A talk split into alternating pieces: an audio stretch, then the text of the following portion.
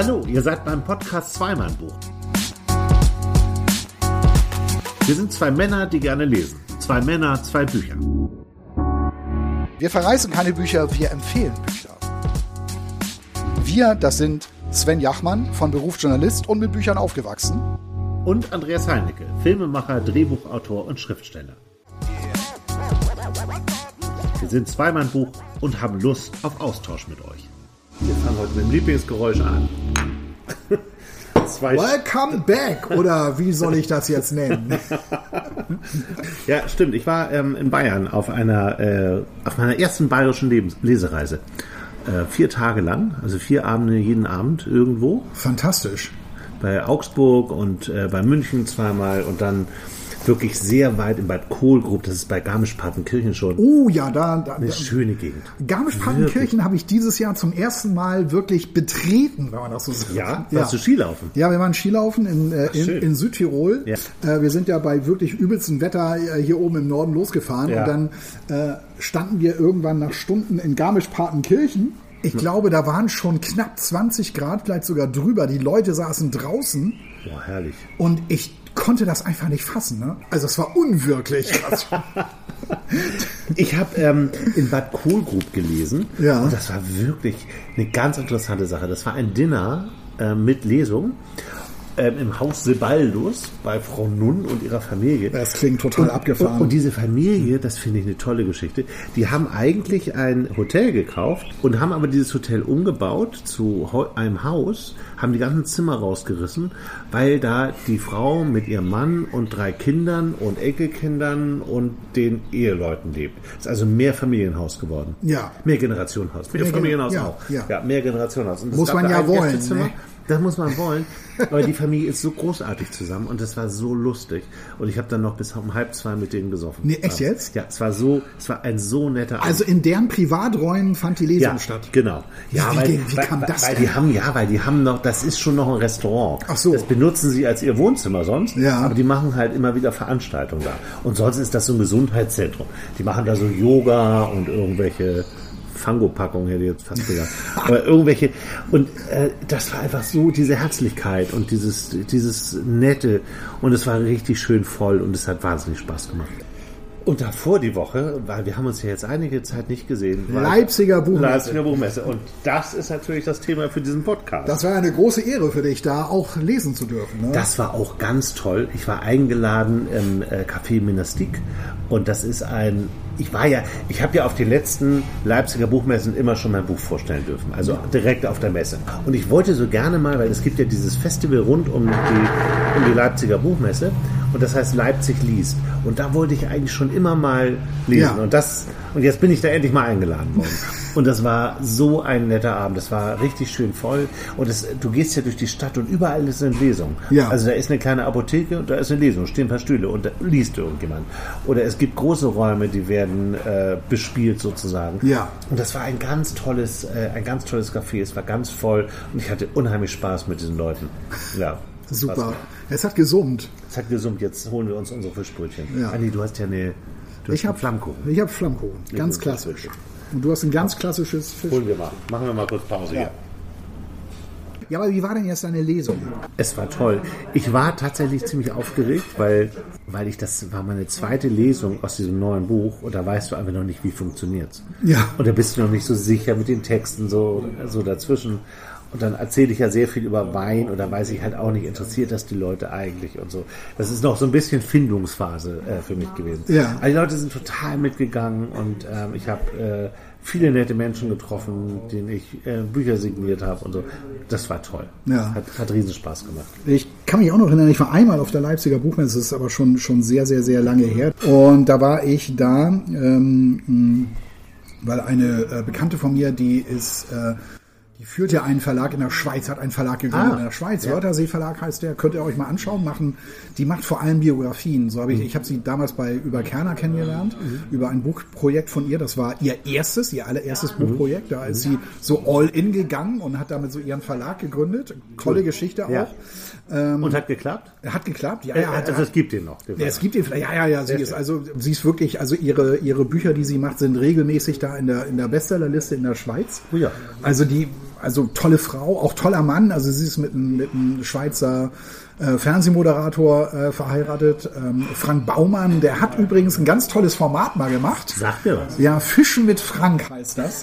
Und er hat, das ist ein Talkformat und er sagt ja beim Fischen, da hält man ja eigentlich ja. die Klappe, muss man eigentlich ruhig sein. Und er hat es natürlich ins Absurde geführt und äh, also nirgendwo sonst war beim Angeln so viel los wie bei ihm. Also es ist so eine Fernsehserie ja. ähm, gewesen. Und ich glaube, er hat dafür sogar den Grimme-Preis bekommen.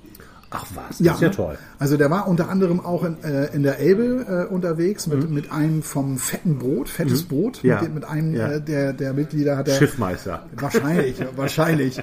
Äh, hat er geangelt, da hatten wir uns damals auch noch getroffen. Ähm, äh, also wirklich, also ein tolles Paar, die also, also wissen, was sie machen, hochtalentiert. Und wie gesagt, sie hat diesen Verlag hochgezogen.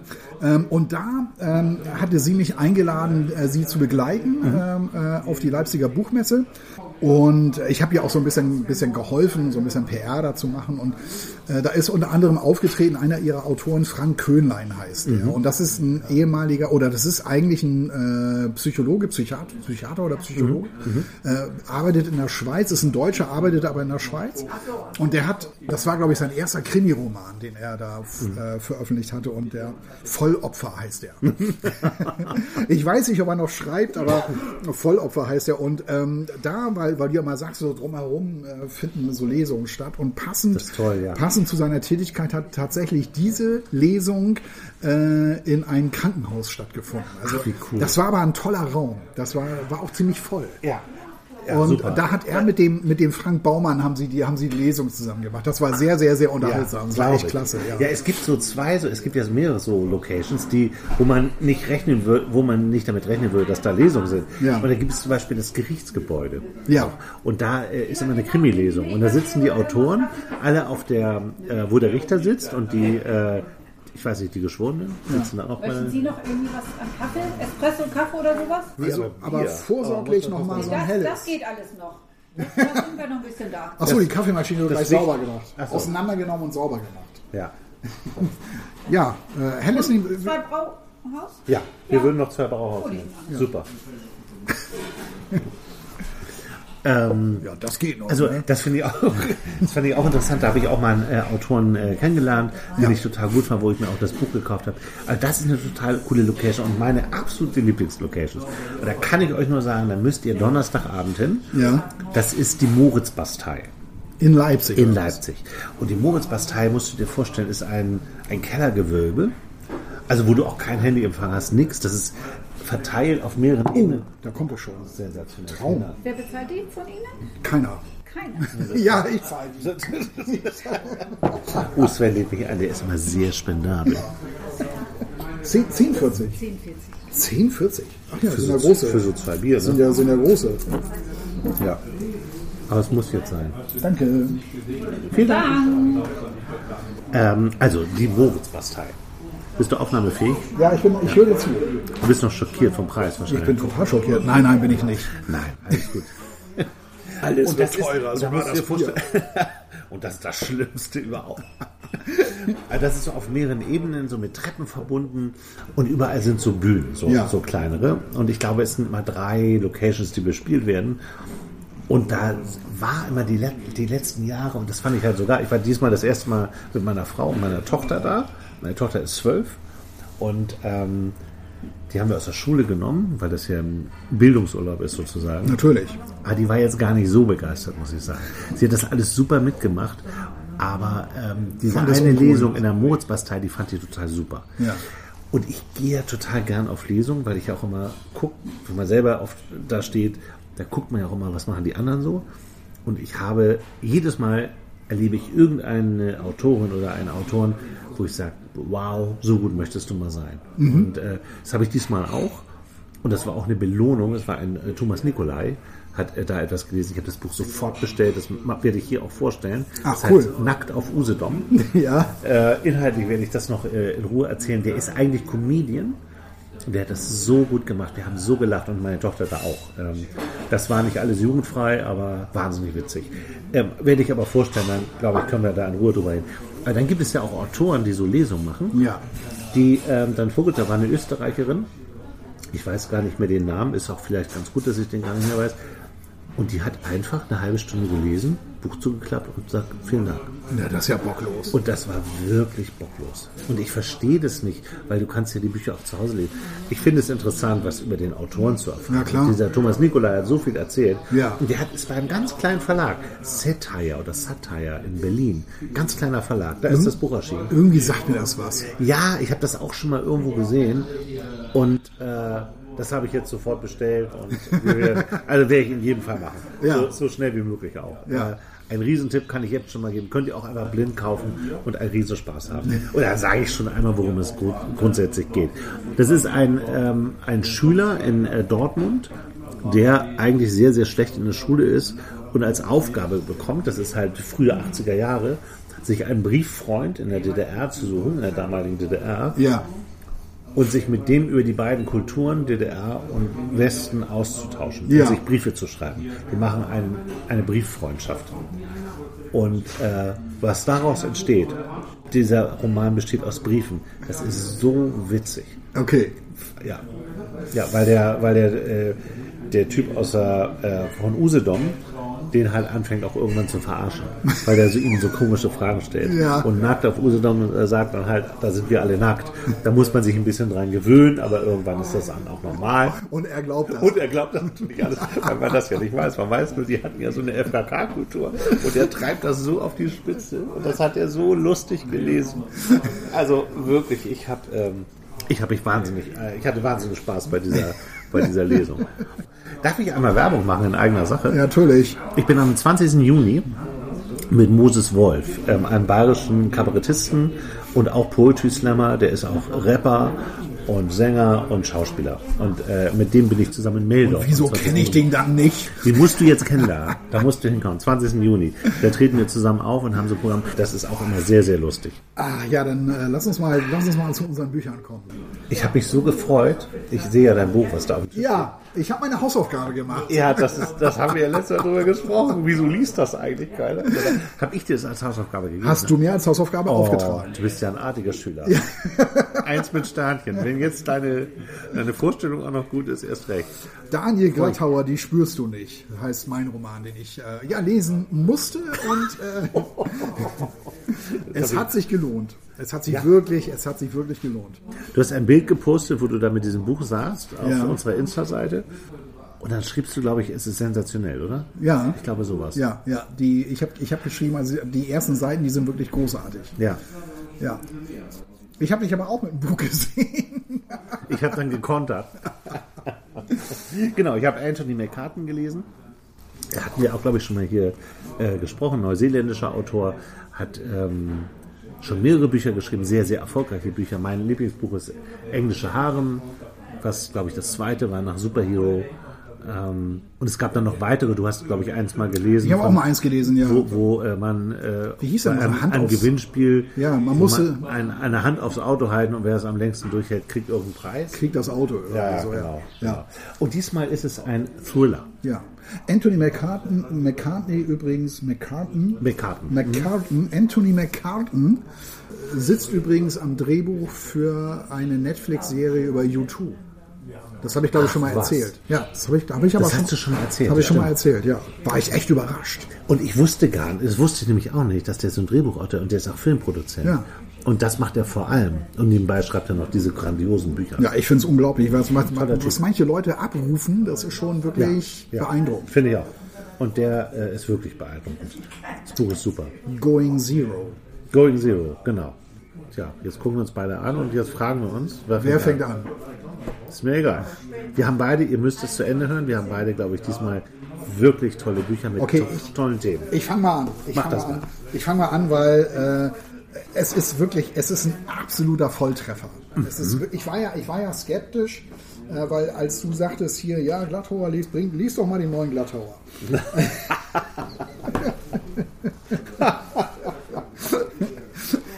Mach das doch Da, mal. da, war ich, ja- da war ich ja wirklich skeptisch, weil ich, ich habe Glatthauer dann nach Gut gegen Nordwind so wegsortiert, so nach dem Motto, das war ein Mega-Hit und das, das ist sein Schicksal. Und hattest da ranzukommen. Hattest ja, du Angst, dass es nicht gut ist und ja, dass, genau. dass dieses Denkmal einreißt? Richtig, ja. richtig. Weil, weil gut gegen Nordwind, das, das, das, ist einfach unerreicht und dieses Buch, äh, die spürst du nicht, was ich dann da lesen sollte als Hausaufgabe. Dann schmier mir das nur noch ein paar Mal unter die Nase.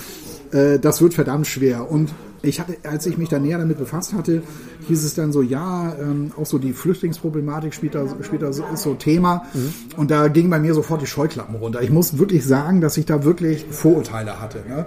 Weil Warum? Ich, ja, ich, ich kann es mittlerweile nicht mehr ertragen. Ich auch heute wieder. Ne? Dann sitzt du im Auto, morgens im Auto und fährst irgendwie, fährst irgendwie los und denkst du, okay, was gibt's Neues in der Welt? Du schaltest das Radio ein und sofort wieder es geht wieder um Migranten, um den Streit ums Geld und dann schaltest du auf den anderen Wortsender und dann geht es da irgendwie um irgendwie so ein anderes Thema, wo du auch langsam nicht mehr hören kannst. Und deshalb habe ich da so ein Problem mit, wenn ich weiß, ich lese da jetzt gleich ein Buch und da spielt diese Thematik auch noch eine Rolle. Also ich bin so ja, derbe übersättigt. Ja, aber da möchte ich ähm, quasi dich ein bisschen in Schutz nehmen oder dich vor, dich vor dir selbst schützen, weil du bist Journalist und zwar ein richtig guter, einer der besten, den ich kenne. Das meine ich auch ganz ernst.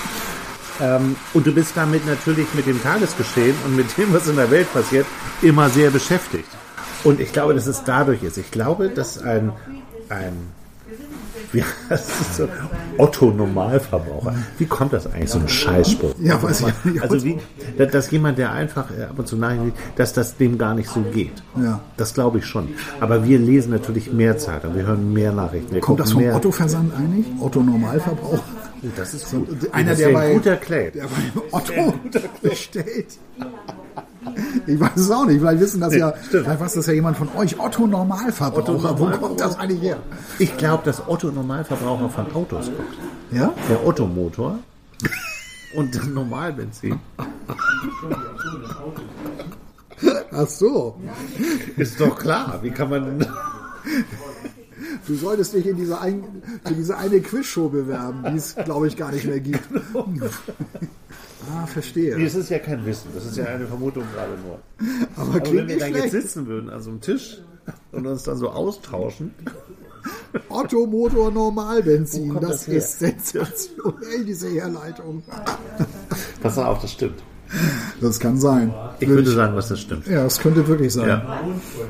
Naja, auf jeden Fall habe ich so gedacht, boah, ey, nicht jetzt auch noch wenn ich, wenn ich freiwillig jetzt einen Roman lesen soll, habe ich da jetzt eigentlich wenig Bock drauf. Nee, ja also bin ich ganz ehrlich. Es ne? war ja nicht freiwillig, es war eine ja. Hausaufgabe. Es war eine Hausaufgabe. Ja.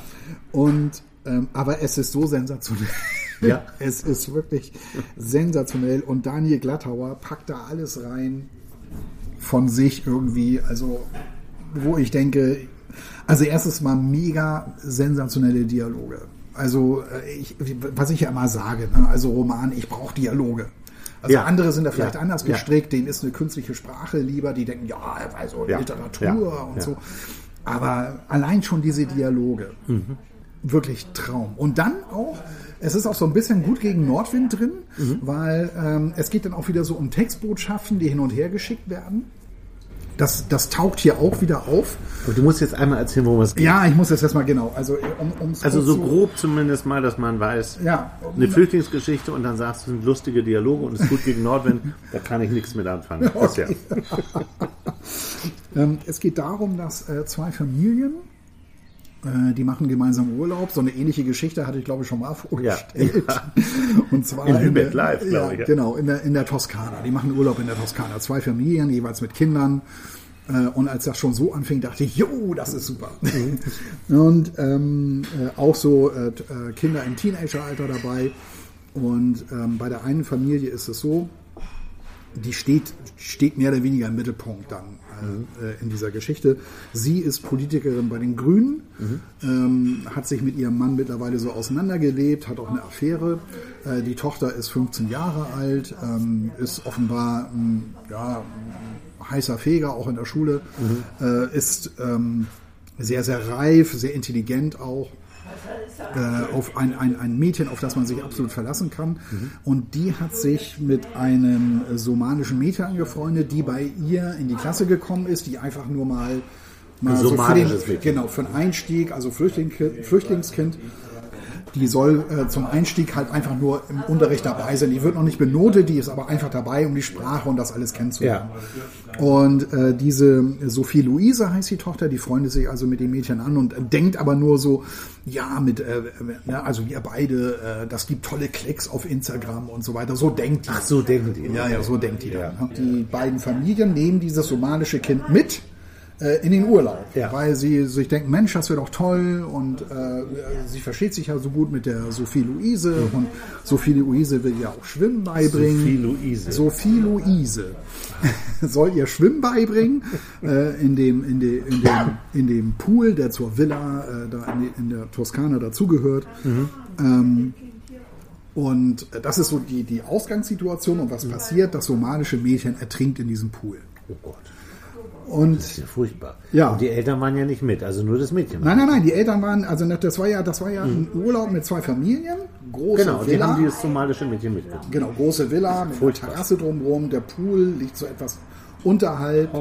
Ähm, und äh, das liegt daran, also das Mädchen, diese, diese, das somalische Mädchen, ähm, stiehlt sich abends, als es schon dunkel ist, aus dem Haus und steigt in diesen Pool und ja, ob es jetzt falscher Ehrgeiz war, ich glaube schon, weil ähm, als die beiden im, im, Pool sind und, und sie versucht äh, äh, schwimmen zu lernen, sagt äh, Sophie Luise immer zu ihr, komm, du musst dich entspannen, du musst dich wirklich, dir kann gar nichts passieren, du kannst nicht untergehen, du musst einfach nur locker bleiben. So, und das hat sie dann nicht so ganz auf die Reihe bekommen. Äh, sie, hat, sie hat auch Angst äh, vor Wasser. Und dann geht sie halt abends nochmal in den Pool und ähm, versucht locker zu bleiben und ertrinkt. Und das Fatale ist auch, dass die Mutter von Sophie Luise, diese Grünen-Politikerin, äh, Elisa heißt sie, nah dabei auf dem Liegestuhl liegt, tief und fest schläft. Oh Gott. So, und das ist, ähm, und das wird eine große Rolle spielen später. Naja, logisch. Ähm, Daher auch der Pool auf dem Cover, ne? Und natürlich. Das, das, Mädchen dort mit den Beinen. Richtig, richtig. Deshalb, deshalb auch das Cover. Die spürst du nicht übrigens, äh, bezieht sich auch auf dieses Mädchen, auf dieses, weil die sehr, sehr ruhig ist und sehr unauffällig. Und ähm, irgendeiner sagt äh, über das Mädchen, Mensch, die ist ja so lieb, die spürst du ja gar nicht. Also es ist gar nicht lustig, das Buch. Ähm, nee, das ist natürlich überhaupt nicht lustig. Mhm. Aber ähm, es wird ähm, sehr, sehr, sehr unterhaltsam. Weil natürlich ist es jetzt so, das Mädchen ist im Pool, unbemerkt. Und, aber die, äh, mittlerweile merkt man im Haus, Mensch, äh, wo ist die eigentlich? Weil eigentlich wollen sie alle zusammen essen und dieses Mädchen ist nicht da. Und dann mhm. suchen sie wirklich diese ganze Villa da erstmal ab und verlieren natürlich wahnsinnig viel Zeit. Und niemand kommt darauf, Mensch, also es dauert sehr, sehr lange, ehe jemand darauf kommt, dass die im Pool sein könnte. Und die Frau, die da geschlafen hat am Pool, die, die hat nichts, angeblich nichts mitbekommen. Hat da, hat da, das ist die grünen Politikerin, ja, ja, die, genau. die da liegt und äh, nichts mitbekommt.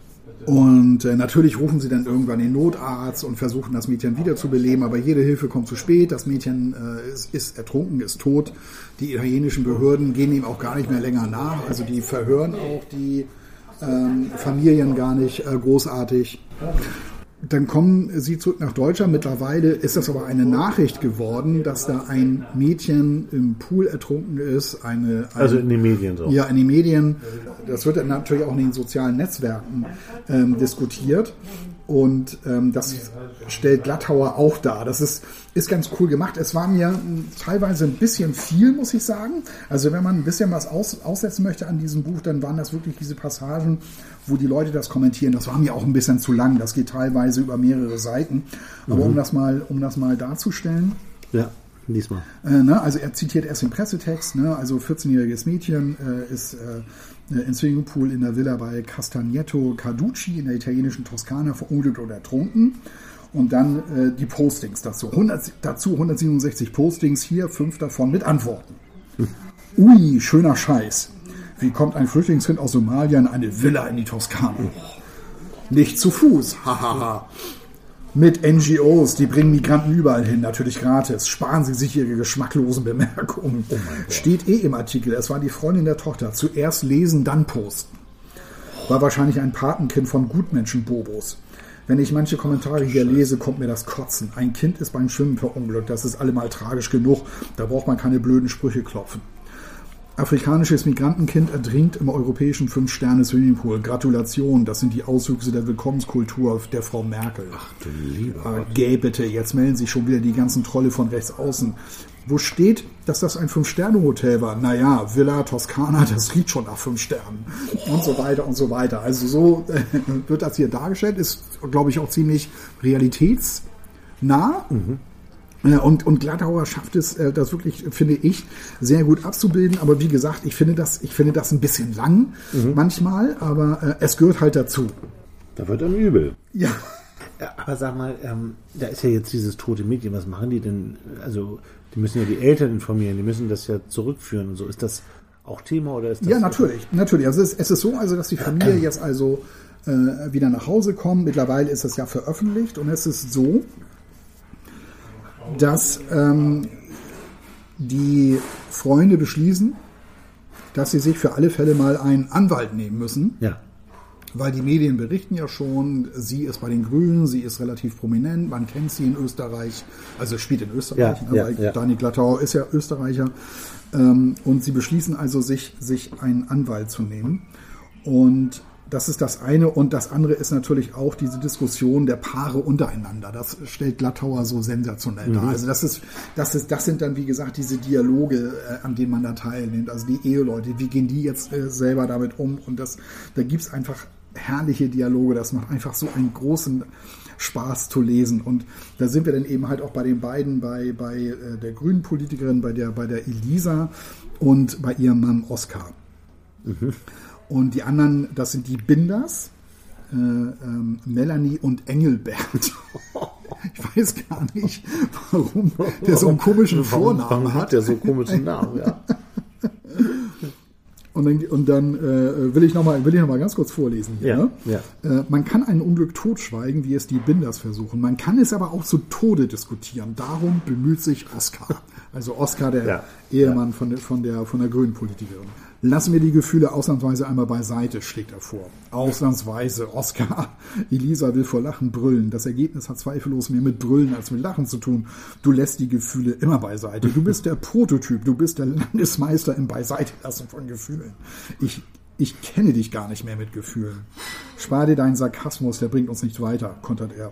Du weißt, dass ich in der Sache recht habe. Ja, ich weiß, dass du in jeder Sache immer recht hast, murmelt sie. Also das ist, es ist wirklich herrlich. Mhm. Und dann geht es hier noch weiter. Äh, dass der Oscar sagt dann, du weißt, ich war von Anfang an dagegen, das Mädchen mitzunehmen. Ich habe gespürt, da im kleinen Finger habe ich es gespürt. Er hält ihr den kleinen Finger unter die Nase. Unter dem Fingernagel des kleinen Fingers, da habe ich es gespürt, dass es Probleme geben würde. Aber nein, aber nein, aber nein. Das Fräulein Tochter und die Frau Mama haben sich eingebildet. Willst du damit sagen, dass Sophie und ich die Schuldigen sind? Fährt sie laut dazwischen. Nein, es gibt keine Schuldigen, denn es gibt keine Schuld. Es gibt höchstens eine, oder zumindest so etwas ähnliches wie eine, eine was, fragt Elisa. Ihre Stimme überschlägt sich. Eine Rangordnung der Unschuld in unserer Familie. Und da führe ich haushoch an. Da bin ich der absolute Spitzenreiter, das will ich damit sagen. Ich komme zu diesem schrecklichen Unfall wie die, wie, wie die buchstäbliche Jungfrau zum Kind.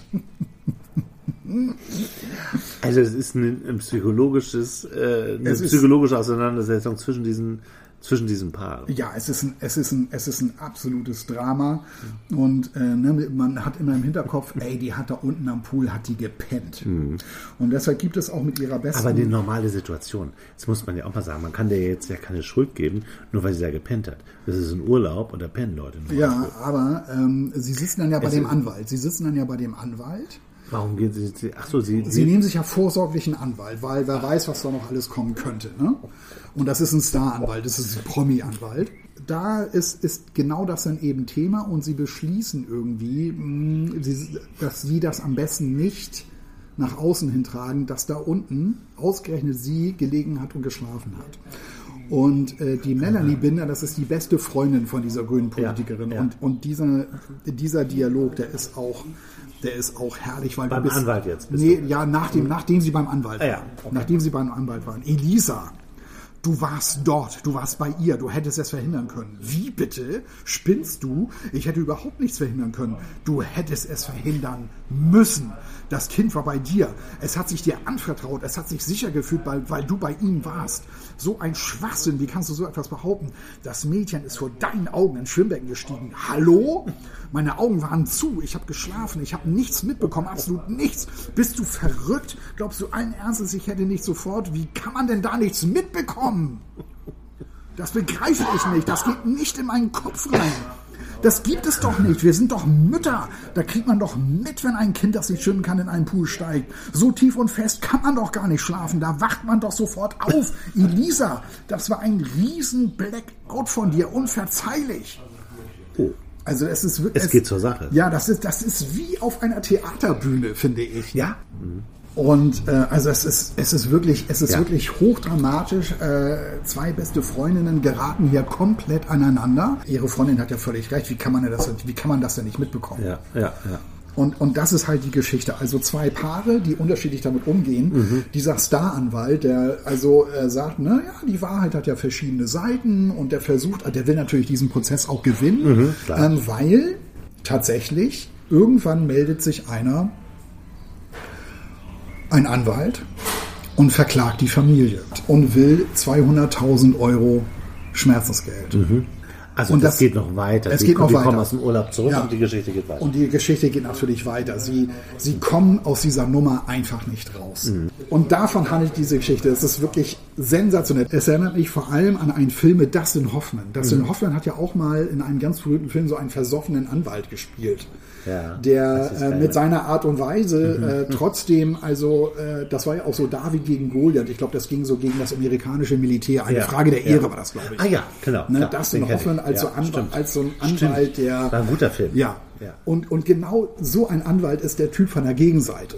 Völlig krank, total versoffen und setzt jetzt durch, es gibt hier eine Gerichtsverhandlung und die ganze Familie muss vor Gericht erscheinen und so weiter und so fort sensationell, echt klasse. Wirklich richtig, richtig klasse. Und Daniel Glattauer, der war früher Gerichtsreporter. Ihr nicht? Ja, der hat als Journalist ja gearbeitet vorher. Ja. Und sein Spezialgebiet waren Gerichtsverhandlungen. Ach so, wusste ja, ich gar nicht. Doch, das äh, hatte ich mal gelesen über ihn. Weil ich mal ein Buch von ihm gelesen habe, ich weiß jetzt nicht mehr, wie das hieß, ja. das spielte vor Gericht die ganze Zeit. Das war auch sensationell. Ach. Ähm, das kam, das war das Buch nach Gut gegen Nordwind. Äh, es ist bloß so, wenn du so ein Buch schreibst wie Gut gegen Nordwind, geht das halt immer alles so ein bisschen unter. Aber das scheint ja jetzt wieder wirklich äh, ist ein, ist sensationell. Ein, ja, es ist, ein, es ist ein absoluter Volltreffer. Und äh, ich habe da noch, ich habe da noch gehört, also dass Dani Glattauer seit neun Jahren keinen Roman mehr ähm, herausgebracht oh ja, okay. hat. Finde ich ist eine, ist eine super, so super lange, ist das schon her. Ja, super lange Zeit. Er sagt, er sagt dazu, dass er ähm, die Lust an der Routine des Schreibens verloren, äh, dass ihm das so ein bisschen abging. Äh, er, hat, er hätte sich wie in einem Hamsterrad gefühlt, deshalb hat er eben halt jetzt kein Roman geschrieben und er sagt auch nur, weil man gleich, gleichmäßig irgendwas veröffentlicht werden, dadurch werden die Bücher ja nicht besser. Ja. Er hat zwar in der Zeit äh, Theaterstücke geschrieben, so wie ich das so rauslese, hat er so ein bisschen so, so eine Schaffenskrise gehabt. Er hat zwar nicht aufgehört zu schreiben, wie gesagt, Theaterstücke, aber deshalb hat das wohl, deshalb hat das wohl auch so lange gedauert. Warum ist also auch dieses Thema Asyl, das ist, ist ja auch ein Thema, was in Österreich ja auch mega viel ja, Raum einnimmt. Natürlich, klar. Weil ähm, tatsächlich ist es so, und das, das ähm, wusste ich auch nicht, meine Frau und ich begleiten drei somalische Jungs, die mittlerweile erwachsen sind und ein damals zwölfjähriges afghanisches Mädchen, jetzt ist sie 16, das zwei Jahre ohne Eltern in Österreich war, weil diese in einem Lager in Griechenland festgesessen sind. Also er ist da wohl sehr engagiert, ähm, mhm. was dieses Asylthema. Umso härter, dass äh, er die dann im Grunde genau. sterben lässt. ja. Buch, ne? ja, aber ähm, das erklärt sich dann im Nachhinein auch, ja, warum, warum ja. also da, allein schon seine Aussage, ne, dass er da so sehr involviert ist, das erklärt auch das Thema natürlich in diesem Buch. Ja. Wie gesagt, ich war zuerst, als ich hörte, oh Gott, jetzt ist da, jetzt, jetzt ist da das Flüchtlingsthema so Thema in, in diesem Buch auch. Aber ähm, es ist einfach wahnsinnig gut gemacht. Das ist auch nicht mit erhobenem Zeigefinger. Mhm. Hinten raus vielleicht so ein bisschen, also mhm. da muss ich so ein bisschen vorwarnen. Ähm, das wird nachher äh, hinten raus wirklich ziemlich emotional. Ja. Ähm, ich finde, das muss es auch. Ja, es muss es Also auch. mit dem, was du mir jetzt erzählt hast, finde ich, muss es das auch. Ja.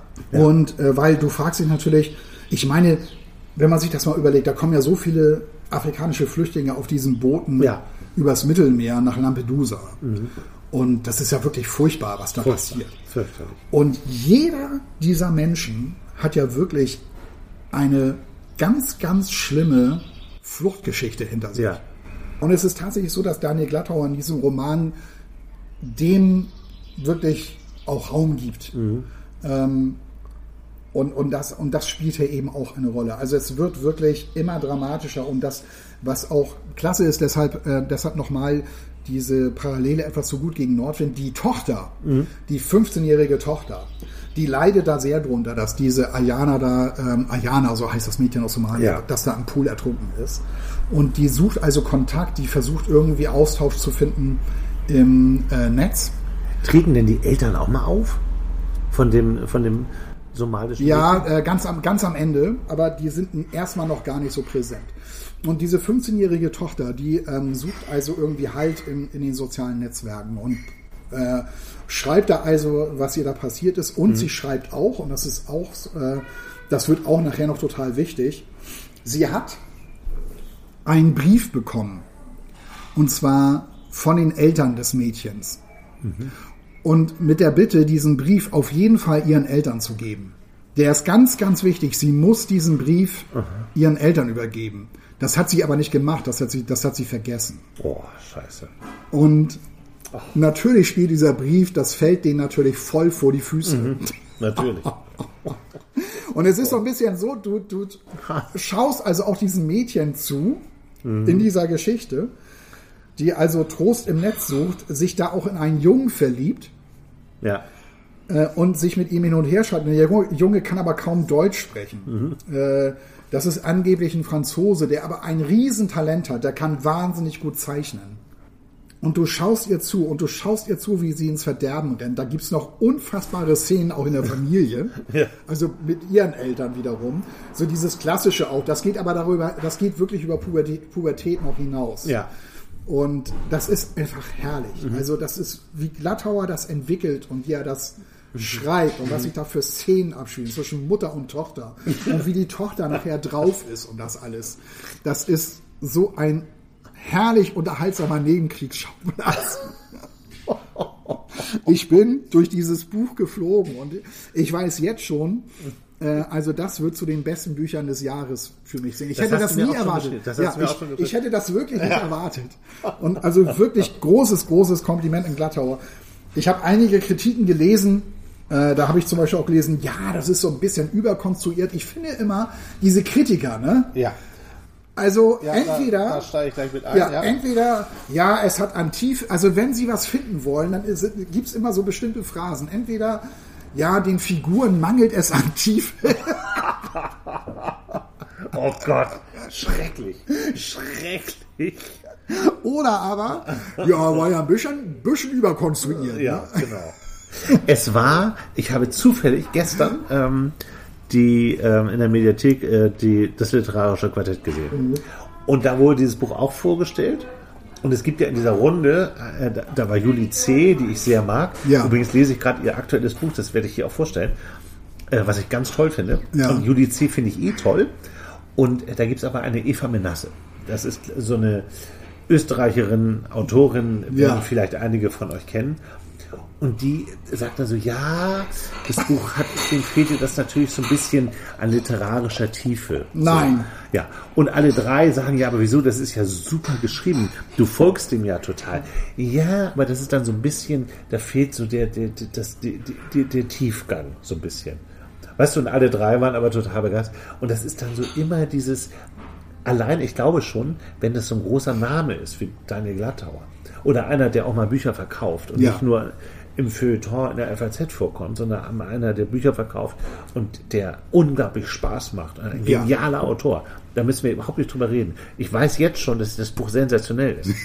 und und äh, das fand ich dann so ein bisschen drüber, aber da waren alle drei, und das finde ich interessant bei Glattauer übrigens, ähm, dass der das schafft, auch diese Superintellektuellen, nenne ich sie mal, ja auch zu begeistern ja, steht. Ja, absolut. Ich habe das mal einem sehr guten Freund von mir gut gegen Nordwind gegeben, von dem ich das gar nicht erwartet hätte. Ne? Also der ist wirklich äh, literarisch ganz weit vorne und ja. liest nur ganz anspruchsvolle Sachen. Und ich war mit ihm im Urlaub zusammen Und er hatte dann immer keine Zeit, weil er dieses Buch weiterlesen musste. Und dann sagte er einmal nur, ja, du hast mich da in etwas hineingestoßen. Und ich finde, darum geht es doch, oder?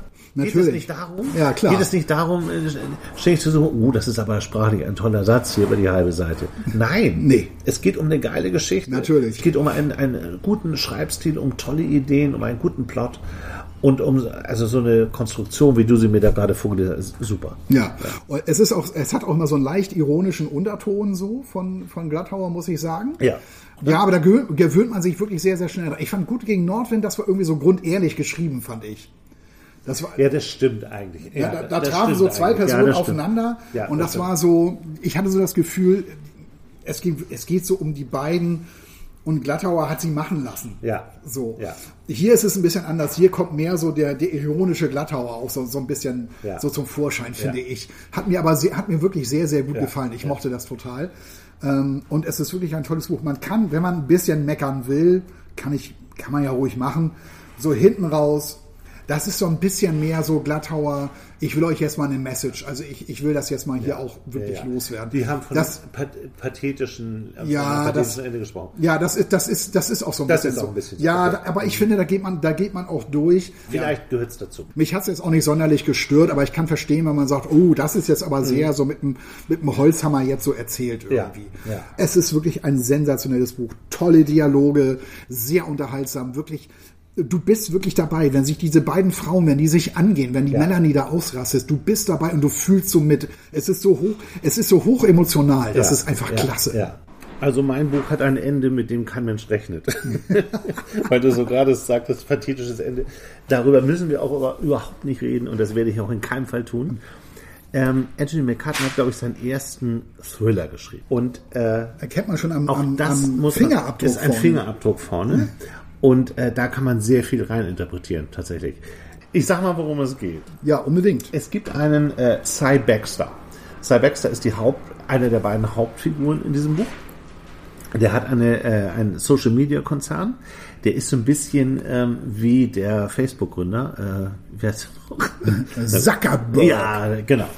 Ähm, wie Mark Zuckerberg. Und er hat halt sehr viel Geld gemacht schon und ähm, hat, ein, ähm, hat eine Firma, die nennt sich WorldShare und hat eine Unterfirma gegründet, die heißt Fusion.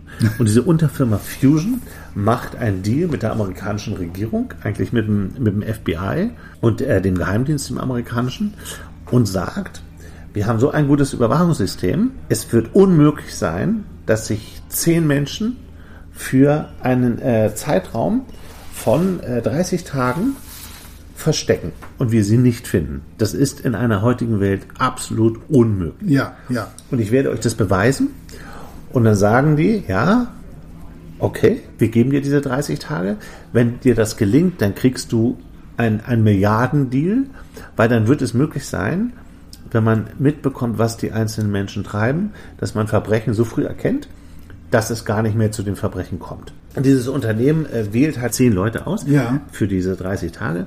Fünf davon sind absolute Profis, die kommen aus dem Geheimdienstumfeld, die wissen genau, wie sie sich verstecken müssen, wie sie klarkommen. Und fünf sind sehr durchleuchtet, sind aber fremd, also sind äh, ganz normale Bürger im Grunde genommen. Ja, ja. Aber sind genau durchgecastet worden. Und ähm, diese zehn Leute befinden sich dann halt für diese 30 Tage auf der Flucht und müssen untertauchen. Krass. Und jeder macht das natürlich auf seine Art und Weise. Kommen die, kommen die alle aus Amerika? Es, sind Oder? alles, es, es spielt komplett in Amerika. Ja. Genau. Ähm, alle kommen aus Amerika. Es wird halt in dem, in dem ersten Teil des Buchs, dieser Cy Baxter, wirkt am Anfang eigentlich als ein, wie ein relativ sympathischer Typ, ähm, der den, der dann natürlich sehr schnell die Leute findet, ähm, an, ihren un, an ungewöhnlichen Punkten, aber auch die machen halt Fehler. Also der eine zum Beispiel geht in eine Tankstelle und die wissen, der hat eine Lieblingsschokolade, der wird sich irgendwann die Lieblingsschokolade kaufen und dann schnappt unsere Falle zu. Es gibt ja überall Überwachungskameras, es ist Krass. also überhaupt gar kein Problem. Jedes Handy kann geortet werden. Den Fehler macht eigentlich keiner, dass man ein Handy dabei hat. Ähm, Das ist so mit der größte Fehler. Dann trainieren die Leute auch einen anderen Gang, weil auch der Gang vorher analysiert wurde. Dass du einen Menschen am Gang erkennst. Und es gibt zum Beispiel einen, der geht dann in die Tankstelle und der kauft sich halt immer das gleiche Bier und immer die gleichen Kekse, dann wird der erwischt. Und das ist alles so ganz unterhaltsam. Äh, die, die sensationellste Geschichte ist von einem Typen, der. Das ähm, Problem Tankstelle kenne ich. Da wäre ich dich gleich zu fragen. Äh, wir haben nämlich einiges dazu aufzuarbeiten. Dann gibt es einen, einen Typen, der ist so scharf auf seine Freundin, dass er der Meinung ist, er kann diese 30 Tage jetzt nicht ohne seine Freundin äh, auskommen. Und seine Freundin äh, geht halt mit, die geht, sind dann in so einem, in so Lux, Luxushotel und er ist eigentlich immer nur scharf auf sie, weil sie halt wohl auch so, auch so gut aussieht. Und sie, die fliegen halt auf mit einem einfachen Trick, nämlich über ein, äh, also sie hält es nicht aus, sie möchte losgehen, sie möchte gerne shoppen gehen und sie will mit ihm auch losziehen, um äh, mal wieder zu tanzen und so. Weil sie lebt halt in dieser Insta-Welt, sage ich mal. Und die halten das einfach nicht aus.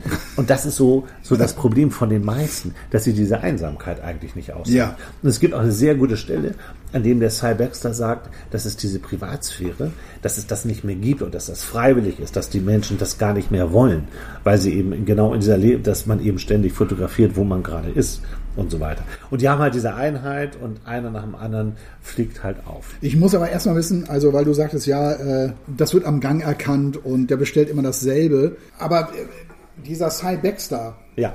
Wo, woher, wo, woher weiß er das denn? Also ich meine, es sind ja nicht überall all, Kameras. Der hat sich diese, na im Grunde schon wenn man ehrlich ist, sind überall auf jeder Tankstelle also sind, sind Videokameras. Also ich stelle mir das jetzt so vor. Ampeln. Okay, also er hat, er hat Zugriff auf diese Kameras und er muss ja aber auch permanent äh, durchleuchten, was die Leute so posten, also wenn sie ja. den Fehler dann machen. Ja, ja, ja. Das tut er auch, dass es postet niemand von denen. Die versuchen alle, sich so vorzubereiten, dass das genau nicht passiert. Ja. Und sie, sie kommen auf absurde Ideen und das ist auch wahnsinnig witzig an diesem Buch. Es gibt zum Beispiel eine Polizistin, die taucht bei einem Mann unter, den sie mal hinter Gittern gebracht hat, weil es ist das Unwahrscheinlichste, was es gibt, dass sie genau zu dieser, zu diesem Gangster geht sozusagen. Ja. Und das kommt natürlich auch raus. Ich lese jetzt einen Teil vor wir müssen nämlich dann über deine Geschichte, weil du kennst dich aus ähm, man muss dazu nämlich sagen, dass du genau das mal ausprobiert hast für einen großen Fernsehsender. Und das musst du auch gleich erzählen. Ich muss jetzt einmal kurz, äh, die Namen, die jetzt vorkommen, sind eigentlich relativ egal. Mhm, ja. Wir kennen den Cy Baxter, aber es gibt eine, eine Konferenz in seinem Büro, wo ähm, er hat die, die größten Experten des Landes zusammengebracht. Der will natürlich unbedingt diesen 9 Milliarden Auftrag da von der amerikanischen Regierung. Und er tut natürlich alles dafür, um das zu schaffen. Und er hat auch eine total arrogante Art und Weise, weil er der Meinung ist, das ist alles überhaupt kein Problem, weil es heute nicht mehr möglich ist, wirklich von der Bildfläche komplett zu verschwinden. Und ähm, sie sitzen zusammen. Es fällt das Wort Fernsehgeräte, dass Fernsehgeräte einen orten können.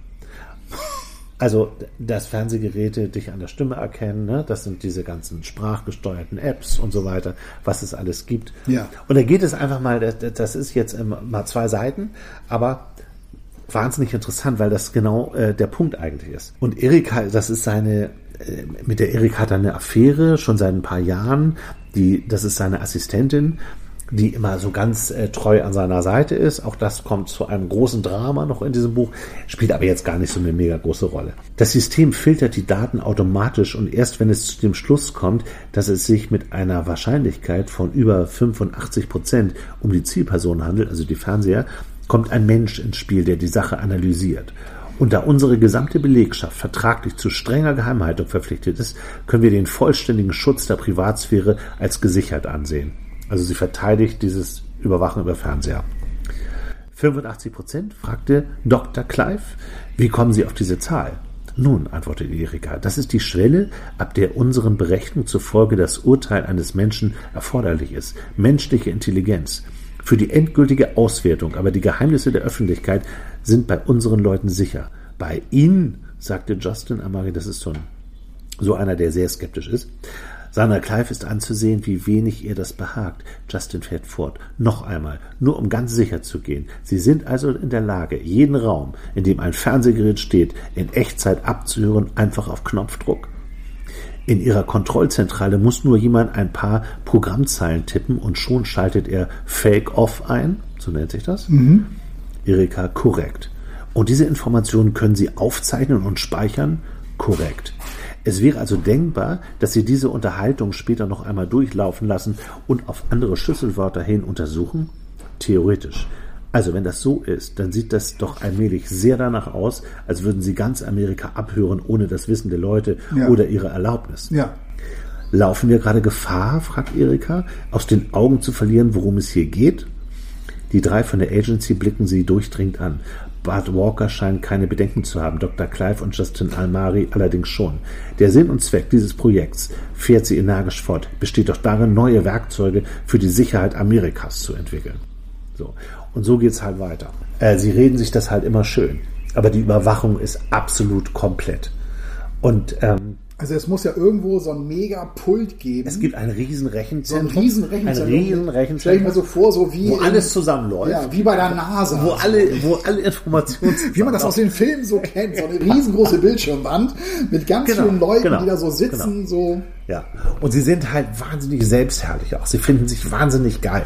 Und sie äh, überwachen das alles. Und ich finde, dass es gibt aber, äh, bevor wir zu deiner Geschichte nämlich kommen, und äh, weil das erinnert mich daran, es gibt natürlich eine Gegenspielerin. Diese Gegenspielerin, die heißt Kaitlin, Kaitlin Day. Ist das jetzt eine Kandidatin auch? Das ist oder? eine dieser Kandidatinnen und sie ist eine Buchhändlerin. Also eine von zehn Kandidaten. Eine von zehn Kandidatinnen. Mhm. Äh, von zehn Kandidaten, genau. ja. das sind auch viele Männer. Und diese Kaitlin Day, die ist äh, eine Buchhändlerin, die bereitet sich vor, die nimmt einen Kompass mit, die nimmt äh, sich ein paar, äh, nimmt sich was zu essen mit. Sie nimmt auch ein Buch mit, Anna Karenina. und sie nimmt Ausrüstung mit und sie geht in den Wald. Äh, und du merkst, mit ihr stimmt irgendwas nicht. Sie hat auch psychische, große psychische Probleme. Sie hat einen Verlust erlitten, der im Laufe dieses Buchs eine ganz große Rolle spielt. Mhm. Und sie sitzt zum Beispiel in einem Loch im Wald ganz lange und kommt da auch nicht mehr raus. Und sie ist aber, sie ist so gut vorbereitet auf diese Nummer, dieser äh, Cy Baxter, der hat die halt auf gar nicht auf dem Zettel. Also der denkt, das ist überhaupt kein Problem, das ist halt irgendeine so Buchhändlerin. Aber sie ist wahnsinnig klug, wahnsinnig clever. Und sie ist zum Beispiel, sie wird von Drohnen verfolgt. Sie sitzt im Auto und wird von Drohnen verfolgt und hat einfach die Idee, an den Flughafen zu fahren, wo Drohnen ja nicht mehr fliegen, weil da die Flugzeuge sind und die Flugsicherung ist. Und da werden Drohnen äh, ja gestoppt sozusagen. Und so flüchtet sie einmal. Oder sie geht zum Beispiel, und man versteht es nicht, sie geht in eine Bank und holt Geld ab. Und sie macht so Dinge, die völlig absurd sind eigentlich, aber sie kommt damit immer durch. Das Highlight ist dann irgendwann, wie sie sich versteckt und man kommt immer wieder zu ihr zurück und der Cy Baxter schnallt irgendwann, die ist viel klüger als erwartet und die ist richtig gut in dem, was sie da macht. Und dann kommt eine, eine Schlüsselszene in diesem Buch. Sie ist bei einer Freundin und die sind wieder im Wald in einer Hütte und dann sagt sie so, es ist soweit, schalte das Handy an. Mhm. Und dann schaltet sie das Handy ein und wird natürlich sofort geortet und ist dann aber wieder weg. Und du weißt nicht, warum schaltet sie das Handy an und gibt sich zu erkennen. Dann im zweiten Teil des Buchs, und dazu sage ich einfach mal gar nichts, entfaltet sich eine komplett neue Geschichte, die das alles erklärt.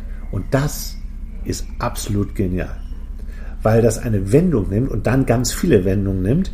Du musst ein bisschen konzentrieren beim Lesen auch, aber es nimmt Wendungen und die sind dann auch schon nachvollziehbar, die ganz tief in die, tja, wie soll man sagen, in das amerikanische System eindringen. Ja. Und ja. in Nah Nahostkonflikte und so weiter. Es wird dann auch teilweise ziemlich dramatisch. Es ist ein totaler Action-Thriller am Ende aber irre gut. Und es stecken so viele Ideen da drin. Und ich finde jetzt, bevor wir jetzt über das ich sprechen, muss, wie, ja, aber das ich heute eins noch wissen, was ich gerade nicht verstehe, weil ähm, Cy Baxter beobachtet sie ja oft. Also er weiß ja offenbar immer wieder was. Also jetzt ist sie im Ja, die Wald. werden geortet. Der, der, sieht die ja nicht immer. Das, das nicht. Ja. Aber er weiß halt, wo die sind, wo die Koordinaten sind. Aber was Und muss ist halt ab, relativ einfach.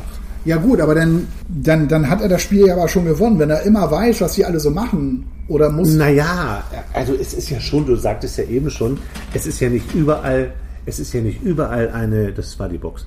Ähm, es ist ja nicht überall eine, äh, eine Kamera. Das stimmt natürlich schon. Aber zum Beispiel diesen, was ich ja gerade vorgelesen habe, von den Fernsehgeräten. Und ich habe vor einigen Jahren da haben ja viele gab es ein riesen Samsung-Theater, äh, ja. weil diese Geschichte genau stimmt. Samsung hat einfach durch diese Mikrofone haben sie die Leute überwacht. Und diese Überwachung, die geht so derartig weit. Und du erwischst dich dabei, wenn du in diesem Buch bist und du gehst auf so eine Internetseite und da steht Cookies akzeptieren, da denkst du zweimal drüber nach, wenn du das liest. Weil das geht um die ganze, der hat auch super recherchiert. Der Klebst du auch deine Kamera am Laptop ab? Nee, machen ja machen ganz viele. Ne? Ja. ja. Aber völlig zu Recht. Es ist völlig, es ist völlig richtig. Glaubst du echt? Also, wenn du das Buch gelesen hast, dann glaubst du noch viel mehr. Aber ich finde das ein total, ich finde das auch total wichtig irgendwie, weil das so in unsere Zeit passt, diese Geschichte, und wir uns über so viele Daten, äh, über so viele Dinge keine Gedanken machen. Ja. Und dass hier einfach mal so aufgerollt wird, was alles heutzutage möglich ist und was es für Spionagemöglichkeiten gibt.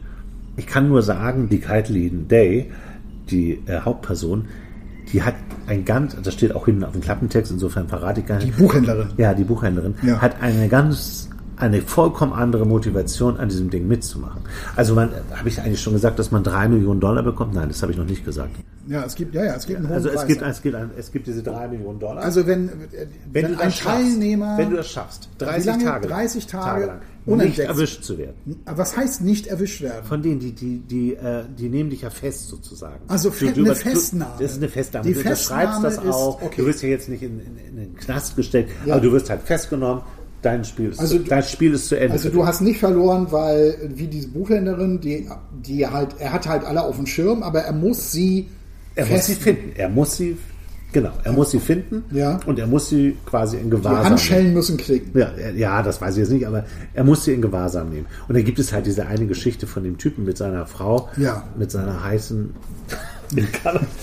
ich muss das noch mal kurz lesen, weil ich dieses Ende so, so lustig finde. Und es ist nicht schlimm. Es werden zehn Leute erwischt. Insofern äh, ist das nicht schlimm, wenn man mal bei einem Asyl wie die erwischt werden, weil das total skurril ist ja. und auch wahnsinnig witzig ist teilweise. Also er versucht jetzt zu erklären, warum die das machen. Der muss ständig dieser Freundin erklären, warum die sich da verstecken. Und er sagt, ähm, ich habe dir das doch erklärt. Es ist ein Probelauf. Diese Fusion-Leute wollen sich vergewissern, dass ihr Zeug funktioniert. Und ich zähle zu den Auserwählten, mit denen sie testen wollen, ob noch irgendwo nachgebessert werden muss. Da haben sie mich genommen, weil ich verdammt nochmal zu den Besten gehöre. Mein Auftrag lautet, abzutauchen. Und genau das machen wir hier. Wir tauchen ab. Und das heißt, kein Mobiltelefon, kein Computer, keine Kreditkarten, keine Fitnessarmbänder. Und wir bleiben im grauen Gebiet. Im grauen Gebiet, stöhnt sie. Ja, im grauen Gebiet. Nach zwei Wochen, dann ist die Übung vorbei. Brad 1, US-Regierung 0. Mensch, Kimmy, du kennst doch die ganze Geschichte. Sir Baxter, der ist süß. Kennst du ihn persönlich? Hat er eine Freundin? Ich werde ihn dir vorstellen, gleich wenn der Penner mir meine drei Millionen Dollar überreicht hat. Uns, sagt sie, unsere drei Millionen Dollar überreicht hat. Uns, Baby. Brad ist ehrlich überrascht. Was meinst du damit, mit uns? Na, uns beide. Mich haben sie ausgesucht. Ich mache die ganze Arbeit und komme für alle Unkosten auf. Du liegst doch nur auf der faulen Haut. Denkst du, ich mach, mir macht das hier Spaß? fragt Kimmy. Mich hier in die Wüste zu setzen? Die Hälfte von der Belohnung gehört mir, du Arsch. Sonst lasse ich dich auf der Stelle auffliegen. Du kriegst doch keine anderthalb Millionen Dollar dafür, dass du dich in, einer, in einem Wellnesshotel setzt und ein Buch liest, du blödes Huhn, damit das klar ist. Und zwar ein für alle Mal. Wie sich herausstellt, ist Kimmys Wortschatz doch größer als gedacht. Und sie feuert ganze Salven davon ab.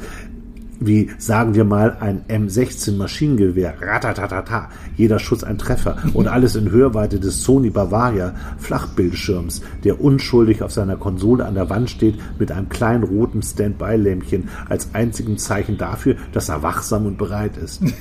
Als die als das Fusion-Zugriffsteam um 6 Uhr früh am nächsten Morgen anrückt, freut Brad sich fast, sie zu sehen. Nur damit man mal so einen Eindruck bekommt, ähm, äh, wie das so läuft. Aber jetzt habe ich natürlich eine sehr wichtige Frage an dich. Ja. Ähm, vielleicht muss man einen Tick ausholen. Wir haben ja schon oft erzählt, dass wir zusammen in der damals Johannes Bekerner äh, Sendung saßen und wir hatten ja erst die Talkshow gemacht und dann ist er ja zu Sat 1 gegangen. Richtig. Und äh, dann wurde aus dieser äh, Talkshow plötzlich eine Magazin. Keine gute Entscheidung. Im Stile von Stern TV. Ne? Es ja. hieß immer, was hat denn Stern TV diese Woche? Wir wollten eigentlich Stern TV bei Sat 1 machen. Ja. Und ähm, wir saßen immer noch zusammen an einem Schreibtisch und wir haben uns halt Sachen ausgedacht, die irgendwie skurril sind. Und eine Sache war, dass du dir mal ein Sixpack antrainiert hast. Respekt, du hast das nämlich geschafft. Ähm, und die, das andere war, dass äh, wir eine Aktion gemacht haben, die hieß Wo ist Sven? Genau, ja, das stimmt. Und ja, ja. Hast, und weil wir uns auch gefragt haben, ist es heutzutage noch möglich unterzutauchen? Richtig. Ja, eine Kollegin hatte ja die Idee. Ne? Eine ja. Kollegin hatte irgendwie die Idee und hat gesagt, Mensch, hier, das wäre doch toll und lass uns das doch machen. Und äh, das war echt ein aufregendes Projekt. Ja. Und sie hat mich dann noch zusammengebracht mit einem, der, glaube ich, beim Geheimdienst war oder irgendwie so Verbindungen hatte, ja. der mich noch so fit gemacht hat. Der, mit dem hatte ich mich noch getroffen und der hat mir gesagt, also was ich, was ich tun muss. Also zum Friseur gehen, anderer Haarschnitt, Haare ja. färben lassen ja. und eine komplette Typverwandlung durchziehen. Ich hatte mir Perücken besorgt und alles mögliche. Ja, okay. Andere Brillen und das alles. Und bin dann so losgezogen. Ich bin ja von Berlin aus gestartet dann. Ja. Ähm, aber die Spielregeln waren so, dass ich, ich musste immer regelmäßig, ich glaube einmal am Tag ein Bild posten. Aha auf, irgend, auf einer Seite, die ja, wir eingerichtet ja, hatten. Auf der, auf der ja. Wo ist Sven-Seite oder so. Ja, genau, das hieß Wo ist Sven. Ja, Aktion, genau. Und äh, das, war, das war die Bedingung. Also ich musste immer ein Bild posten, hochladen irgendwo, dass die Leute raten konnten, wo das ist. Und dann hatte ich zum Beispiel mal gepostet ein Bild ähm, von einer Brücke. Ich war so unter, unter der Brücke, unter einer Brücke. Das war so eine, so eine Autobahnbrücke, so ein mehr, sehr markantes Bollwerk. Und dann hatte ich ja, ach komm, das poste ich jetzt mal. Mhm. Und ähm, das war wirklich Das heißt, dein Handy hattest du die ganze Zeit dabei? Ja, Handy hatte ich dabei. Okay. Äh, und dann hatte ich dieses Bild gepostet und die, die äh, Zuschauer, die haben, also die haben sich da wahnsinnig reingesteigert. Ne? Die hatten mega Spaß dran zu raten, hey, ja, das ist doch die und die Brücke, das ist mhm. die Werratalbrücke oder so ah, ähnlich. Ja. Ne, ganz bekannte Brücke. Ja, ja. Ich hatte das natürlich total unterschätzt. Ich dachte so, ach komm hier, ich poste mal die Brücke. Wurde natürlich sofort erkannt. Äh, und dann hatte ich auch mal eine, war ich mal irgendwo dann in so einem Wald. Also ich konnte ja rumfahren, wie ich wollte. Mhm. Also ich hatte das ganze Land vor mir und wusste dann so entscheiden. Du musstest in Deutschland. Ja, wo fahre ich denn jetzt mal so hin? Das war wirklich unglaublich. Da, da hast du die Qual der Wahl. Das ist gar nicht mal so einfach. Ja, ja. Und dann ähm, bin ich dann auch. Und wo hast du übernachtet? Du kannst ja nicht in Hotels einchecken. Ja, doch. Ne, ich hatte noch eine Kollegin äh, mhm. äh, in der Redaktion, die hat dann für mich immer Hotelzimmer gebucht. Ja, okay. Naja, und dann dachte ich mal, naja gut, aber man muss auch mal seinen Personalausweis irgendwie vorzeigen, wenn man einchecken. Mhm. Musste ich aber mhm. irgendwie dann teilweise dann halt dann auch nicht oder eben irgendwie eigentlich gar nicht. Ja. Also so ernst hat man das dann in, den Hotels gar nicht mal so unbedingt genommen. Und sie hat mich dann immer unter falschen Namen da angemeldet und so. wie so ein Künstler, wie so ein Rockstar. ja. ähm, und dann war ich dann, einmal war ich auch in so, einer, in, so einer, in so einem Waldstück und da war so eine Hütte. Und dann dachte ich, ja komm, ich fotografiere jetzt die Hütte und lade das hoch. Die Leute haben sofort daran, ey, das ist doch hier diese so und so Hütte und also so weiter. Also du hast richtig, wir hatten richtig so ein, äh, ja, da, die Leute heiß gemacht. Ja, da ist eine richtige Jagd entstanden. Und ich hatte dann immer Kontakt mit der Kollegin und die so, das gibt's nicht, das gibt's nicht. Die Leute, die rassen aus, die raten hier total mit und das ist ja voll der Wahnsinn. Und die war, die war, also wir waren alle total euphorisiert. Also was, das war ja, das war wirklich ein, ein sensationelles Spiel. Ich fühlte mich auch ziemlich sicher. Also ich war dann ja immer irgendwie unterwegs und dann weiß ich noch, da gab es so eine, gab's eine Szene, da war ich dann, wo war ich denn da? Da war ich irgendwo in, in Feucht oder so, irgendwo Feucht, im Nürnberger, Nürnberger Raum da. Also irgendwo. weit. Ja. So und dann war ich da in so einem verlassenen Nest und war da in einem Café und hatte Perücke auf. So, vorsichtshalber. Was hattest du für eine Frisur? so eine, irgendwie so eine komische, so, so, eine, so, eine, so eine grau-blonde Perücke hatte ich so auf. Ja. Ähm, und hab dann da so Tee getrunken war, war auch so der einzige Gast, obwohl das schon so später Nachmittag war. Und dann hatte ich dann die Kellnerin angesprochen und meinte so, ja, ähm, sagen Sie, ich habe eine Frage, weil ich wollte auch für mich sicher gehen, ob meine Tarnung gut ist. Ne? Ja. Und dann meine ich, ja, ich sage Ihnen ganz ehrlich, ähm, ich hatte ähm, mir sind vor einiger Zeit plötzlich, ich hatte wahnsinnigen Haarausfall. Ich weiß bis heute nicht warum. Das hat wohl medizinische Gründe. ähm, und ich musste mir jetzt eine Perücke besorgen. Ich wollte einfach nur von Ihnen wissen, merken Sie, dass ich eine Perücke aufhabe? War natürlich mega risikoreich. Ich hätte natürlich sagen können, du bist Sven oder so. Das war ja die Bedingung. Also wenn ja. mich jemand entdeckt, musste er sagen, du bist Sven. Du bist Sven. Mhm. Und sie so, nee, guck mich so an. Nö, also hast du überhaupt nichts. Kann man nicht erkennen. Und so, ja, da bin ich ja echt erleichtert. Naja, und ich hatte, ich hatte dann immer mit, mit unserer Redakteurin Kontakt, mit der Karin und auch mit Laura, so heißen die beiden. Ja. Und wir haben uns dann immer so abgesprochen, okay, wo fährst du hin und so weiter und so fort. Und dann war ich dann eines Abends, war ich dann noch in so einem, war ich dann an einer Raststätte, Autobahnraststätte, war ich essen. Und von so fünf Tische weiter, mhm. ich hatte wieder die Perücke auf, guckte permanent so ein Typ rüber. Das hat mich wahnsinnig gemacht. Ja. Und da dachte ich, oh, so gut ist die Tarnung dann doch nicht. Und er guckte permanent rüber. Ich glaube, der traute sich nur nicht, diesen letzten Schritt zu gehen, du bist Sven. Ja. Ich, der hat mich 100% hat der mich erkannt. Und dann dachte ich, okay, die Perücke ist scheiße. Wie hat man dich denn bekannt gemacht? Hat man Fotos von dir äh, im Internet veröffentlicht? Ja, wir hatten ja auch Trailer, wir hatten das ja betrailert. Ah, Hier, ja. das ist okay. Sven, der versteckt sich ja, jetzt okay. und ihr müsst 10.000 Euro für den, der ihn findet. Bei Sat 1 ja, ja, genau. Mhm. Äh, gab, gab so Trailer mhm. äh, und wir hatten dann so, hatten, äh, ne, und, und hatten das dann so dargestellt, haben das Spiel etabliert, so nach dem Motto, Achtung, Sat 1 spielt ein Spiel mit euch, Sven versteckt sich, wo ist Sven? Wer ihn entdeckt und sagt, du bist Sven, äh, das war die Bedingung, äh, der bekommt 10.000 Euro. Oh, so viel, okay. Ja, ja. Mhm. Und wie gesagt, und der eine Typ, der hat immer rüber geguckt und das hat mich irre gemacht. Da dachte ich, scheiße. Ähm, und dann bin ich danach weg, war dann in Hotel, das war dann in der Nähe von Gießen und habe mir gedacht, okay, die Perücke lässt du jetzt weg, die ist doch zu künstlich. Ähm, und dann hatte ich mir nur so ein Cappy aufgesetzt und eine andere Brille auf. Und dann musste ich aber tanken. Und ich hatte, ich hatte ja so einen geliehenen Wagen so ein dunkles Fahrzeug, ich weiß gar nicht mehr genau, was das für ja. einer war.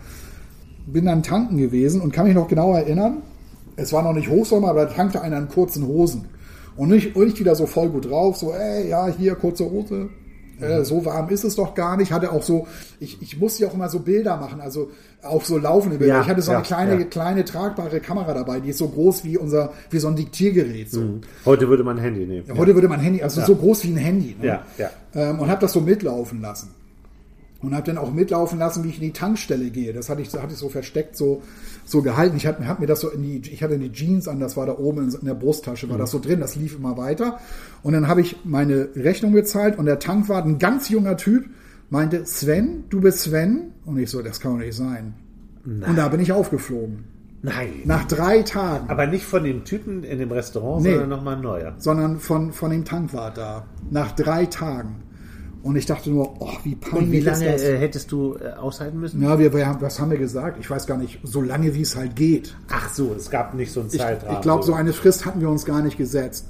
Und wir hatten so tolle Ideen entwickelt. Was ich, ich wollte ja auch verkleidet dann in unserer eigenen Sendung im Zuschauerraum sitzen. Und all solche, so, all sowas hatte ich mir, all sowas ja. hatte ich mir vorgenommen, ne? Ja, weil ja. es lief richtig gut, ne? Also bis auf das, bis auf das da, damals da Mit in der Raststätte, den Tag davor in der Raststätte. Da, das hat mich verunsichert. Und äh, ja, du bist Sven. Und dann bin ich da halt in dieser Tankstelle aufgeflogen. Der hat mich erkannt. Aber wie hast du dich also du hast gesagt, du hast dich mit so einem Geheimdienstmenschen getroffen. Ja. Also, also wie bereitet man, weil die Leute hier, ne, in dem Buch, die ziehen dann zum Beispiel ganz viele Sachen übereinander an, damit die schon mal einen anderen, damit die schon mal anders aussehen, damit die viel dicker sind. Ja, ja, ja, gute Idee. Und Tolle sie, Idee. Und dass sie den Gang trainieren, einen anderen ja. Gang sich antrainieren. Ja, ich, ich hatte halt ein paar Perücken dabei, also konnte immer mein ja. Outfit so wechseln und hatte mir dann auch so ein paar Klamotten besorgt, die ich nie im Leben sonst anziehen würde. Das, ja. das hatte ich alles es so dabei. Es ging also weniger um digitale Spuren, weil hier geht es ja ganz viel. Na, um es ging schon um digitale Spuren, weil ich sollte ja immer was hochladen. Also ja. ähm, äh, und ich ähm, habe dann auch so, mir wurde ja auch gesagt, ja, äh, schmeiß deine Kreditkarte weg und benutzt die nicht. Das sagte das zum Beispiel ja, der, der Geheimmensch. und ähm, das war jetzt nicht so nicht so krass, weil auf mich waren jetzt keine Profis angesetzt. Vielleicht ja doch. Also vielleicht hätte sich ja irgendwann einer Weiß ich ja nicht, ne? Ja. Vielleicht hätte sich ja tatsächlich einer äh, von der Polizei oder so ja. da mitgespielt und hätte seine Kompetenzen missbraucht und hätte dann weiß man ja alles nicht, ja. wohin sich das, das hätte sich ja toll entwickeln können. Ja. Ähm, hat also es ja aber leider, ja. hat es ja aber leider nicht, weil mich nach drei Tagen dieser junge Tankwart auf, hat auffliegen lassen. Und, und er sagte dann, er sagte dann mir nachher, Verkleidung und so, äh, spielt keine Rolle. Mir fiel gleich dein Auto auf. Obwohl das ein ganz normales Auto war eigentlich. Aber so ein schwarzer, sagt das? Ja, so ein, so ein, dunkelblau, so ein, so ein dunkles Fahrzeug, ein bisschen größer, äh, mit, ja, ich glaube, das hatte auch so ein Kennzeichen, dass man sieht, aha, Autovermietung. Ah ja, okay. Und dann stieg ich da aus und dann hat er, hat er gedacht, ich versuche das einfach mal. Und also er sagte, du musst dir keinen Vorwurf machen. Das, es war nicht, weil du dich zu schlecht verkleidet hättest oder so. Es war das Auto. Ja Ich war natürlich total verzweifelt, weil wir so, wir hatten so tolle Ideen. Ich erinnere mich noch, dass ich am Tag vorher, am Abend vorher, ich habe jeden Abend habe ich mit der Redaktion telefoniert, also mit der Kollegin, also mit, mit Karin entweder oder, oder mit, der, mit, mit Laura und haben immer darüber gesprochen, hey, was sind die nächsten Stationen, was machen wir und, und wo bist du? Und, und ich sagte, ja, lass uns dies machen, lass uns das machen und so weiter. Ja. Und wir waren so Feuer und Flamme und die Leute, das haben wir ja gemerkt, die hatten ja auch richtig Bock, ja. die hatten ja auch Spaß dran so. Ne? Ja. ja, und dann war das leider nach drei Tagen vorbei. Das war natürlich echt peinlich. Viele haben auch darüber berichtet, auch im Vorfeld. Ich habe ganz, ganz viele Interviews dazu auch geführt. Mensch, hier, mhm. euer Experiment und so. Man hat auch gemerkt, die Medien, Süddeutsche, Fokus, Stern, Spiegel, alle fanden das irgendwie interessant und hatten wohl auch hatten auch irre. Lust dazu. Das ist irre interessant. Ja, hatten auch Lust dazu irgendwie und und fanden das auch eine coole Idee wohl und haben auch gedacht, Mensch, darüber berichten wir mal, das ist ja irgendwie spannend. Das war so in den Jahren zwischen äh, 2008, würde ich mal sagen, 2009 irgendwie. Ja, so, Zeit, so genau, in dem Dreh 2007 irgendwie, ja. glaube ich. Und das ist doch Wahnsinn, was heute möglich ist. Ja. Zehn Jahre später, weil ich glaube, jetzt ist es noch viel schwerer. Ja, bestimmt. Also vor allem, wenn die CIA dich jagt. das ist Gut, noch was die, die hatte ich jetzt nicht auf den nee, nee, klar. Äh, bei mir war es halt so, ne, wie gesagt, also ich sollte ja Tipps geben, so hinweisen. Ja, ich sollte ja. auch jeden Morgen. Ja, ja weil es ein Spiel war. Ja, ja. Und ich habe auch jeden Morgen äh, mit einem äh, Frühstücksfernsehen äh, habe ich dann auch so ein Video äh, an die geschickt. Das war ja. damals ein bisschen komplizierter, äh, weil dann saß ich mit dem Laptop im Auto und musste dann diese die große Datenmenge an, an, ja. an, an das Frühstücksfernsehen so überspielen. Das war nicht ganz einfach. Ja, aber wie gesagt, es, es, es ging leider nicht lange gut. Das war ein bisschen schade ja. natürlich. Wahnsinnsgeschichte. Ja, vor allem dieses, dass du das ganze Land so vor dir hast. Ne? Ja. Also ich konnte ja hinfahren, wo ich wollte. Ja. Hattest du den Kontakt zu anderen Menschen, die nicht in der Redaktion waren? Nee, also zu deinen Eltern, zu Freunden? Überhaupt nicht. Ich habe ich hab gesagt, wenn, dann machen wir das richtig echt. Also ja. ich werde die, die Verbindung total Komplett cutten, um, um halt dieses, genau, um dieses Untertauchgefühl zumindest ansatzweise zu ja. simulieren. Ne? Ja. Also ich hatte wirklich zu niemand, ich habe mit niemand anders sonst telefoniert, mhm. ähm, weil ich dachte, ey, wenn, dann muss ich auch irgendwie in so ein, muss ich mich auch in diese Ausnahmesituation. Warst du da auch mal einsam? Ja, ja dazu war es zu kurz. Das, das ja, nicht wirklich. Tage, ja, ja. Ich hatte ja noch Spaß, so rumzufahren. Weil das ist ein Problem von dem Produkt. Ja, das glaube ich. Das glaube ich. Ja, übrigens, ja, das glaube ich. Dass sie sich einsam fühlen. Und das ist, glaube ich, jetzt nochmal mit, mit dem ganzen Social Media Zeug und so, wo du dich ständig mitteilst, noch schwerer geworden. Ja, das glaube ich auch. Das glaube ich auch. Also kann man denn sagen, also alle, einer von den zehn schafft es tatsächlich? Oder? Das kann ich nicht sagen. Okay, ja. Das, das wäre klar. Ach ja, stimmt. Es gibt ja noch, es das geht, wendet sich ja komplett. Es geht, es geht im Grunde um was ganz anderes am Ende. Toll. Und das äh, kann ich jetzt nicht sagen, damit würde ich echt den Spaß nehmen. Also das mache ich ja. auch nicht. Ich glaube, ich habe jetzt nur Sachen erzählt, die überhaupt kein Problem sind. Aber ich finde, allein das schon zu wissen, dass das, das, das, das ist eine Wende. Ne? Ja, das, das macht dieses Buch schon irgendwie ja. so, ja, ja. ja. Ja. Das macht es schon neugierig. Ja. So. Das, deshalb will Wenn man wir gleich das, das Gerät ausmachen, kann ich dir erzählen, was da. Wie fies, ne? Nein, ihr müsst es lesen. Das ist, ähm, was hat das hier, irgendwie 400 irgendwas Seiten, 460 Seiten oder so. Ist also auch ordentlich. Hinten ist übrigens, weil das die, ja, 460 Seiten, weil das so ein Vorab-Exemplar war, ist auch ein Interview äh, mit äh, Anthony McCartney hinten drin. Ja wie er sich da so, äh, wie er sich da so reingedacht hat und so. Das ist auch interessant. Wo auch so, äh, wo er auch erzählt, also wo man ihn auch fragt, äh, glaubst du, das wird äh, verfilmt? Und da haben sich jetzt schon ganz viele berühmte amerikanische Schauspielerinnen bei ihm gemeldet, dass sie unbedingt äh, diese Hauptperson spielen. Ach krass. Ja. Weil das auch eine unglaublich interessante Person ist. Wo du, du merkst, es stimmt ja was nicht mit ihr und es, es entpuppt sich immer weiter und du erfährst immer mehr über die und nachher denkst du nur, was für ein Wahnsinn ist das denn alles. Coole Idee. Ja, super Idee. Ich glaube, wir hatten beide richtig geile Bücher heute. Ja, Wahnsinn, Wahnsinn. Ja. Also dafür lohnt es sich echt. Das ist wirklich der Grund, diesen Podcast zu machen, um solche Bücher zu Um solche, ja. Ja, weil du, und dann sich darüber so auszutauschen. Ja, ich habe also schon, also in dem Fall ja nicht, das kam ja von ganz oben, dass ich das lesen sollte. Aber eigentlich, also. Du darfst ich, mir auch demnächst mal eine Hausaufgabe Also ich grab die Literaturszene schon intensiv um, um ja. irgendwie so diese Bücher dann auch zu finden. Ja, ja, ich auch. Ja. Ach, hat Spaß gemacht. Man hat sich richtig ausgepowert jetzt. Ja, absolut. Wir sind die Letzten in dem Restaurant. Ja. Alle sind gegangen. Das Licht ist aus. Das Licht ist aus. Äh, und wir sitzen. Spaß hat's gemacht. Ich hoffe, euch auch. Ich hoffe, wir konnten euch animieren und inspirieren. Gute Bücher zu lesen. Ja. Und wir freuen uns unheimlich über eure Kommentare bei Insta und so. Ja. Bis bald. Macht es gut, viel Spaß beim Lesen. Tschüss. Tschüss.